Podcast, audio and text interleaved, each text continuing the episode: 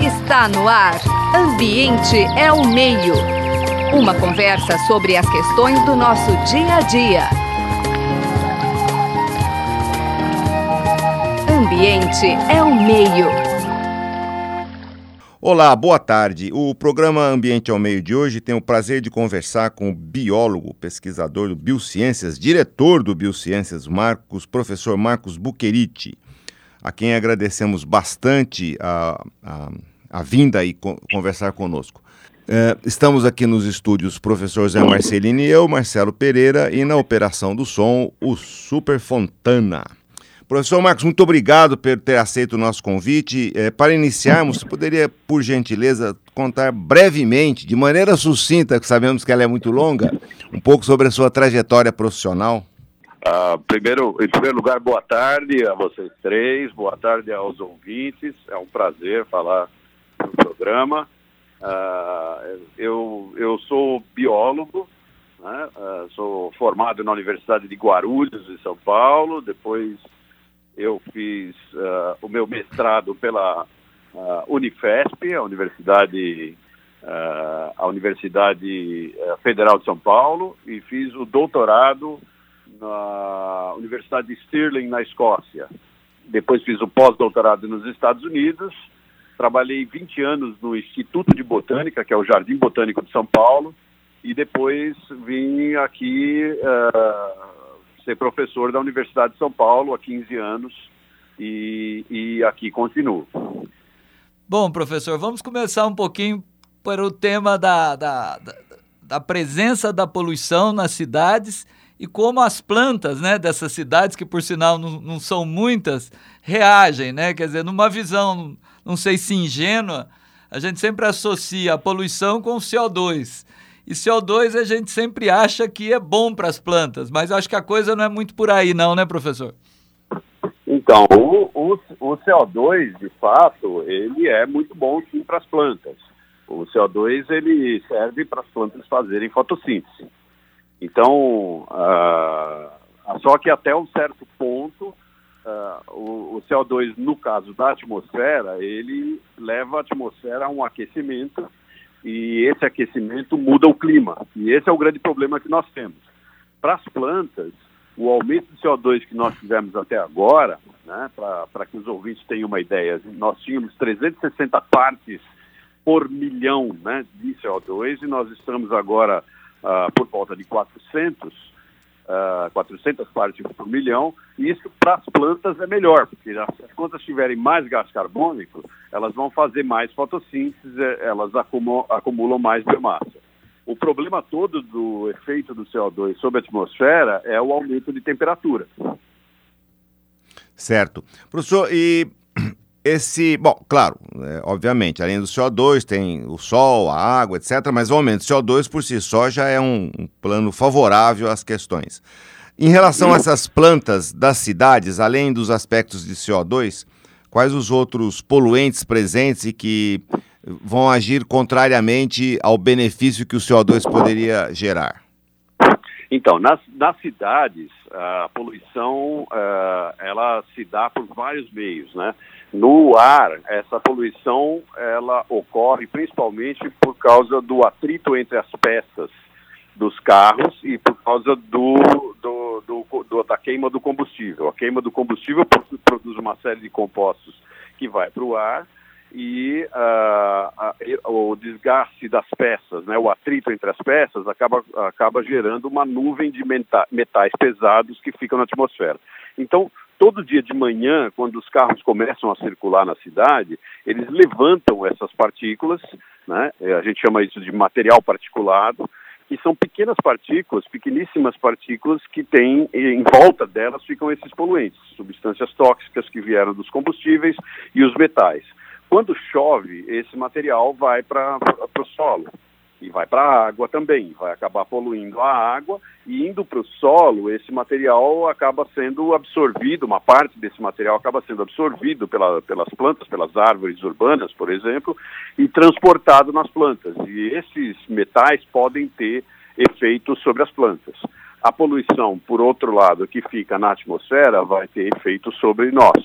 Né? Então, ela vai provocar problemas respiratórios e problemas de diversos outros tipos. É, eu queria agora que o senhor explicasse um pouquinho, professor Marcos, a metodologia desse trabalho. Quer dizer, como é que é esse acompanhamento das plantas? São é, existem diferenças de comportamento entre as árvores? Explica um pouco para os ouvintes como é que é essa metodologia. Vocês vão para as ruas de São Paulo, recolhem amostras das árvores, como é que funciona? Então, em São Paulo, a primeira coisa é a seguinte: em São Paulo nós temos na, nas ruas, nós temos 650 mil árvores. Essas 650 mil árvores, elas são, elas são cuidadas Aqui em São Paulo nós, nós, nós temos uma divisão em prefeituras regionais, nós temos 33 delas, e quem cuida das árvores que estão na rua são as prefeituras regionais. Então nós não podemos mexer, a mostrar essas árvores sem permissão. Quando nós vamos uh, ah, para a rua, aí nós temos que pedir permissão para a prefeitura regional, ou então, o que nós fazemos, como nós estamos na USP, a USP tem, uh, tem campos, né, tem, tem, tem escolas que estão espalhadas pela cidade, nós podemos ir num desses, num desses lugares e coletar árvores. Uh, como é que nós fazemos? Como é que é a metodologia? Uh, nós tiramos uma amostra que parece uma baquetinha daquelas que o baterista usa no, nas bandas, né? Nós tiramos uma baquetinha, nós temos um, um, um, aparelho chamado trado manual, em que a gente gira e tira uma baqueta da madeira. Leva essa madeira para o laboratório, depois a gente lixa essa madeira e, e, a, e aí, olhando essa madeira, ela, a gente pega essa baquetinha, ela vai até o meio, o, o centro, o centro do tronco da árvore. Aí, levando isso para o laboratório e lixando, nós conseguimos olhar os anéis de crescimento das, da árvore e com isso a gente consegue calcular a idade dela. Esse é o primeiro dado que a gente tem. Aí nós podemos levar isso para o laboratório, então nós temos uma associação com o laboratório na Unicamp, em Campinas, professor Zese, e uh, lá existe um aparelho que tem um laser que, vai, que passa na superfície dessa madeira, e retira uma nuvem, uma nuvem da madeira junto com os metais e isso vai para dentro do aparelho que eu consigo saber a concentração, eu consigo saber quanto de metal que estava guardado na madeira. E, e isso, sabendo a idade e, e sabendo uh, de onde saíram esses diferentes metais, eu consigo entender uh, aspectos, por exemplo, da história da poluição uh, em São Paulo. Um, um exemplo disso é Uh, quando a gente olhou o chumbo, por exemplo, em, em, em, em, amostras que nós tiramos aqui em São Paulo, nós conseguimos detectar o momento em que o Brasil deixou de usar o chumbo na gasolina, que foi em 1989. Então a gente vê claramente que o chumbo vem até 89 e depois ele começa a cair, cair praticamente desaparece. Mas a gente vê zinco, a gente vê cádmio, a gente vê vários outros metais que ficam na madeira. Uma limitação dessa metodologia é que a gente só vê os metais. Né? Uh, a gente não consegue ver outros tipos de substância, mas nós estamos trabalhando nisso para ter metodologias bioquímicas que me permitam ver outros tipos de substâncias que ficam guardadas na madeira. Muito interessante. Marcos, me conte uma coisa. É claro que mais diretamente a vegetação da cidade, vamos dizer, do hum. perímetro urbano sofre de maneira direta. Vocês avaliam o quão longe essa pluma, enfim, essa interferência, essa influência desses metais avançam além do perímetro urbano da cidade? Vocês têm essa. Não, nós, nós não trabalhamos com essa parte da nuvem do domo, que a gente chama de domo de poluição, mas isso já é bastante conhecido. Nós sabemos que o domo de poluição de São Paulo, ele provavelmente vai parar aí em Ribeirão Preto, né? Uh, é, muito longo, junta com o domo de Campinas e é muito grande, porque a poluição que as cidades produzem, que as indústrias produzem, vão, vão caminhando na atmosfera. O que nós fizemos agora foi o seguinte: nós, nós pegamos uh, árvores que estavam próximas ao local bastante poluído, um local onde passa muito caminhão, que, que a gente sabe já com dados da própria CETESB, nós já sabíamos que é bastante poluído, e comparamos com árvores que cresceram em um lugar menos poluído.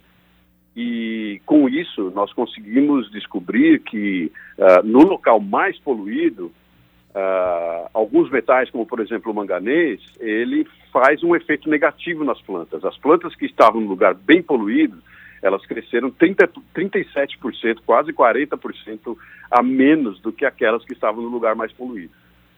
É, então, é. isso nos, isso nos leva a, a, a, pensar, né, a fazer a hipótese de que numa cidade como São Paulo, ou, ou, ou, ou em Ribeirão, ou Campinas, ou São Carlos, em locais onde as árvores estão expostas à passagem de, de, de, de, ônibus, caminhões em vias muito, muito movimentadas, pode ser que essas árvores uh, tenham, tenham crescido menos. Agora nós vamos precisar averiguar e testar essa hipótese para ver se a gente está correto. Perfeitamente.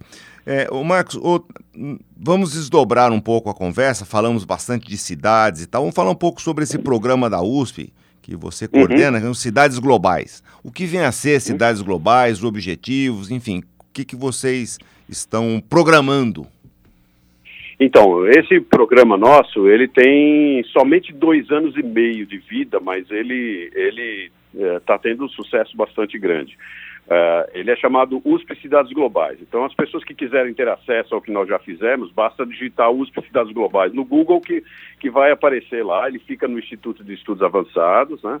Uh, esse programa, ele não é um projeto, e sim um programa.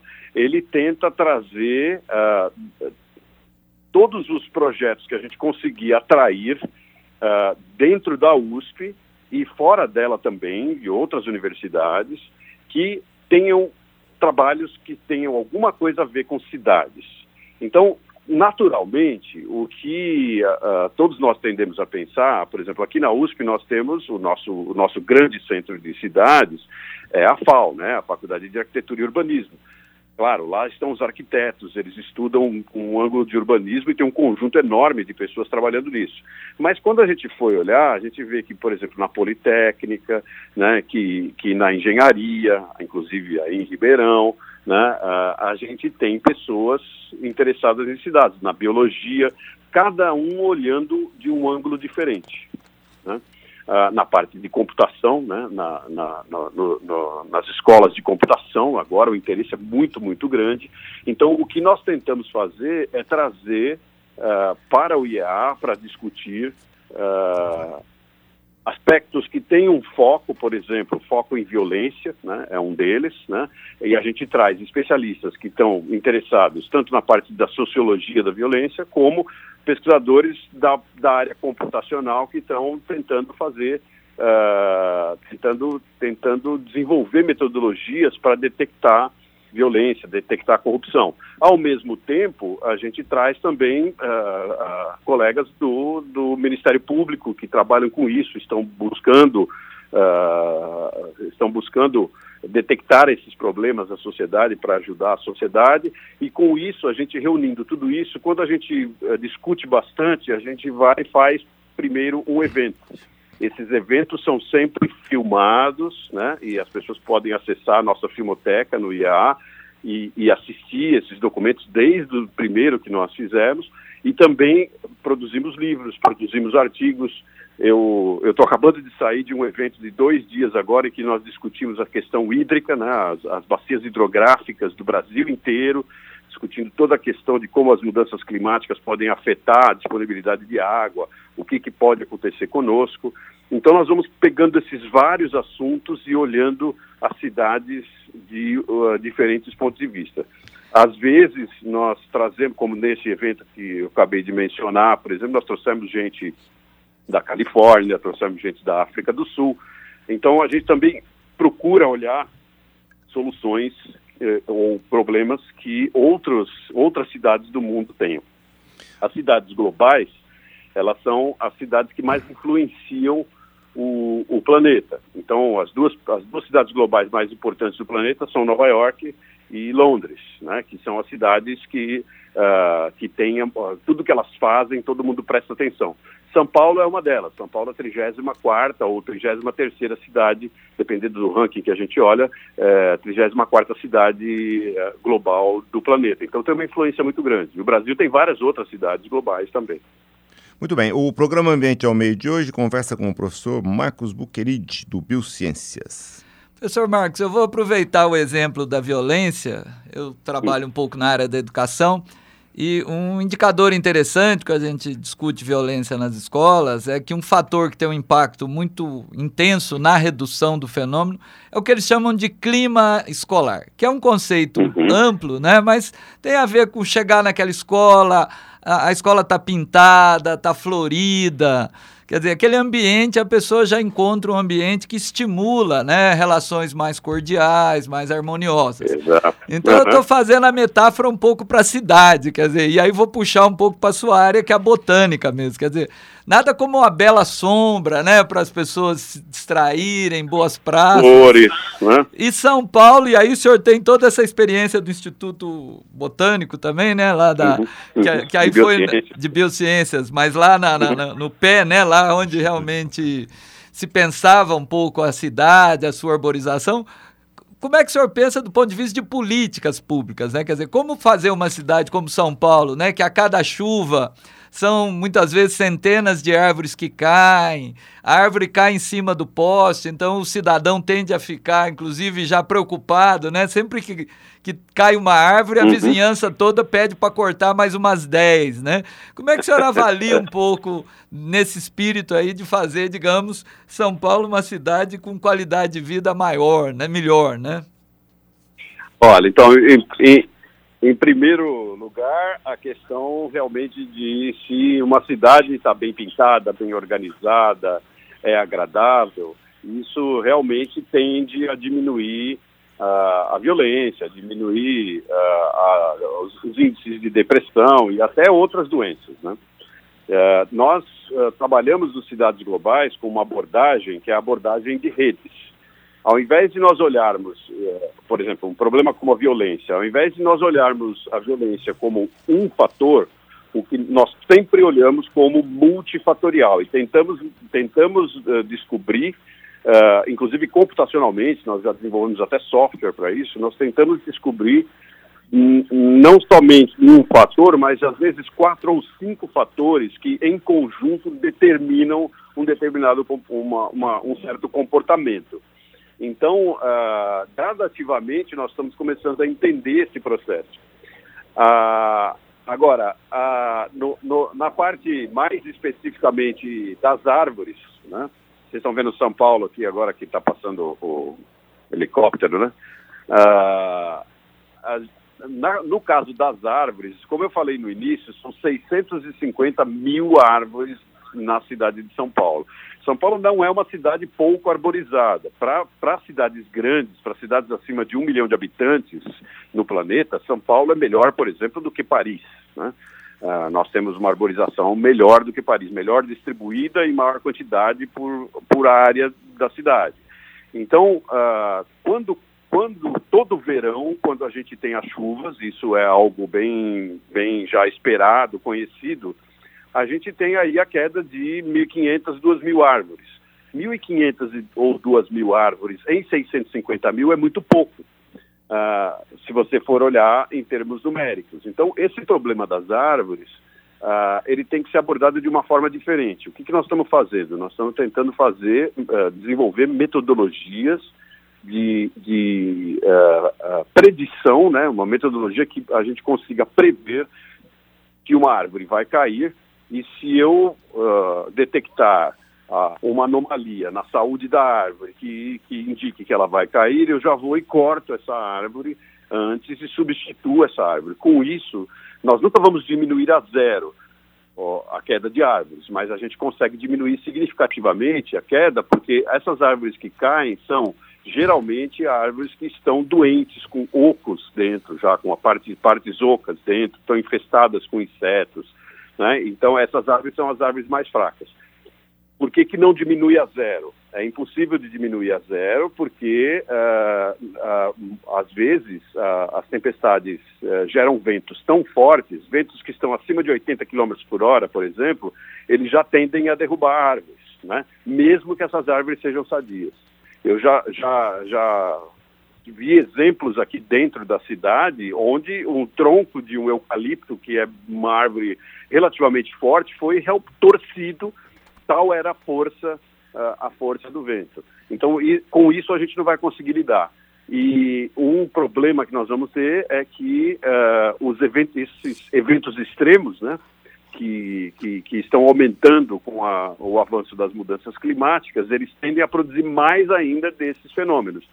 Então, por um lado, as árvores nos dão todos esses benefícios, né, todos esses serviços ambientais, embelezam, elas dão sombra, elas filtram a poluição, elas ajudam a produzir água na forma de vapor, né, tudo isso é, é, a gente ganha isso e a gente, a gente perde um pouco do outro lado, que são as possibilidades de queda. Mas a gente consegue minimizar isso usando, usando pesquisa científica e depois usando boas políticas públicas e boa gestão pública.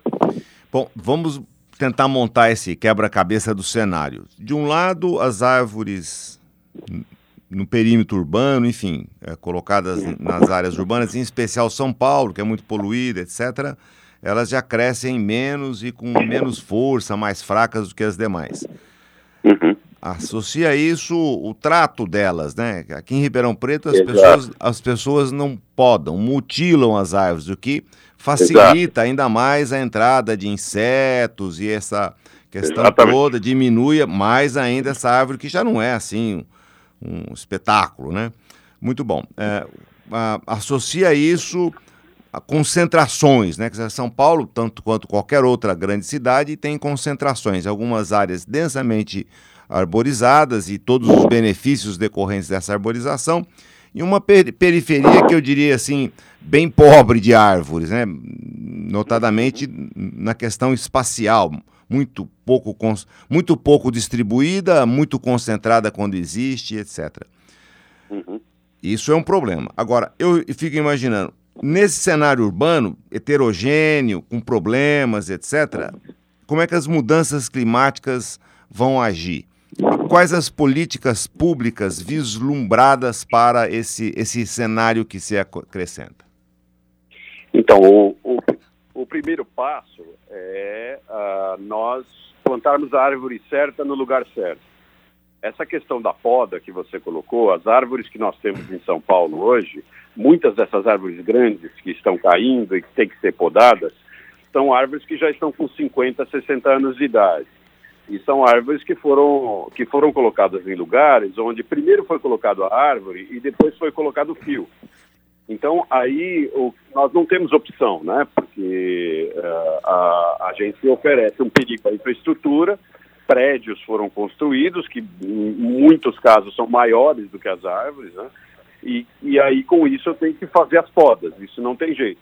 Eu posso fazer podas, uh, até 30% da copa eu consigo podar e ajustar a árvore grande. O certo mesmo é eu plantar a árvore certa e eu ir podando a árvore conforme ela vai crescendo. E olhar a sombra, e fazer um, realmente projetar uh, é a colocação de árvores. No caso cidade de São Paulo, você tem razão, existe uma assimetria muito grande. São bairros como, para quem conhece, né, o Pacaembu, né, lá do, do, do Pacaembu, nos Perdizes, Vila Mariana, a Lapa, a Butantã, são lugares bastante arborizados, são lugares que têm uma arborização que é compatível com as melhores arborizações do mundo. Agora, se você vai, por exemplo, para a Zona Leste uh, de São Paulo, que é um, um, uma zona que se desenvolveu bastante e bastante grande, você vai ter muito menos arborização. Aí, para você fazer essa arborização, é possível, nós teríamos que projetar isso. Isso seria, sim, uma proteção, uma adaptação ao avanço das mudanças climáticas. Seria muito importante fazer isso para que aquelas pessoas tivessem o acesso aos mesmos serviços ambientais que essas outras regiões mais centrais de São Paulo já têm. Uh, isso pode sim ser projetado, não é, não é absurdamente caro, é possível de fazer e poderia ser feito até de forma melhor do que nós temos hoje nas partes mais antigas, porque eu poderia já pensar uh, no tipo de árvore que eu vou colocar. Né? Agora, quando eu coloco uma árvore, quer dizer, tudo isso tem custo, né? A árvore é um ser vivo, é a mesma coisa que uma pessoa que adota um cachorro ou um gato. Uma vez que você adotou um filhote, você vai ter que lidar com aquele filhote durante X anos, você vai ter que cuidar dele ou dela, e vai ter que dar comida, vai ter que dar veterinário, etc. Então, para uma árvore, nós, na minha opinião, deveríamos encarar dessa mesma forma. Uh, nós deveríamos encarar a árvore como se fosse um, um, um, um filhote também e crescer essa árvore dando tudo para ela. O problema que nós temos na arborização urbana é que eu não consigo colocar uh, remédios para para evitar que tenha uma infecção, etc., porque isso pode acontecer. Imagina que eu coloco um, um, um remédio para tentar salvar uma árvore que está sendo infectada por algum, algum microorganismo ou infestada por algum inseto. Se eu colocar uma substância ali e uma criança passar e a, e a criança sofrer alguma coisa, sempre a nossa ética é que o ser humano vem em primeiro lugar. Então, eu, o que a prefeitura prefere fazer é sempre uh, deixar de cuidar. Se eu for deixar de cuidar, deixar de cuidar, não ter cuidados médicos, é, a, a árvore é um ser vivo como nós. Então, se uma árvore hoje dura 50, 60 anos, talvez ela pudesse durar 90, 100, 120 anos se eu cuidasse. Né? Então, uh, tudo isso, se eu aprender a cuidar, eu tenho que estudar, a moral da história aí, que eu tenho que estudar mais as árvores. Né? Uh, se eu entender é, estudar, entender como cuidar melhor das árvores, eu consigo diluir os gastos que eu vou ter com a árvore, uh, prevenindo que ela fique doente e fazendo com que os serviços ambientais dela cheguem antes, porque ela vai crescer melhor, e que durem por mais tempo na cidade. Uh, em zonas não arborizadas na cidade, isso é possível é possível fazer, como eu disse, de forma melhor do que a gente já tem, apesar de ter sido planejado também. Né? Muito bem. Queremos é. agradecer muito a entrevista com o professor Marcos Puquerid, da, da Biociências, diretor da Biociências em São Paulo, e agradecer muito a sua participação. Zé Marcelino e eu, e associado ao Fontana, nosso grande operador, agradecemos muito a sua participação. Obrigado, Marcelo. Obrigado, Zé. Obrigado, Fontana. Um abraço aos ouvintes. Foi um grande prazer participar do programa de vocês. Você acabou de ouvir Ambiente é o Meio. Produção e apresentação: José Marcelino e Marcelo Pereira. Música tema: Evandro Navarro. Ouça também este e outros programas em www.ribeirão.usp.br.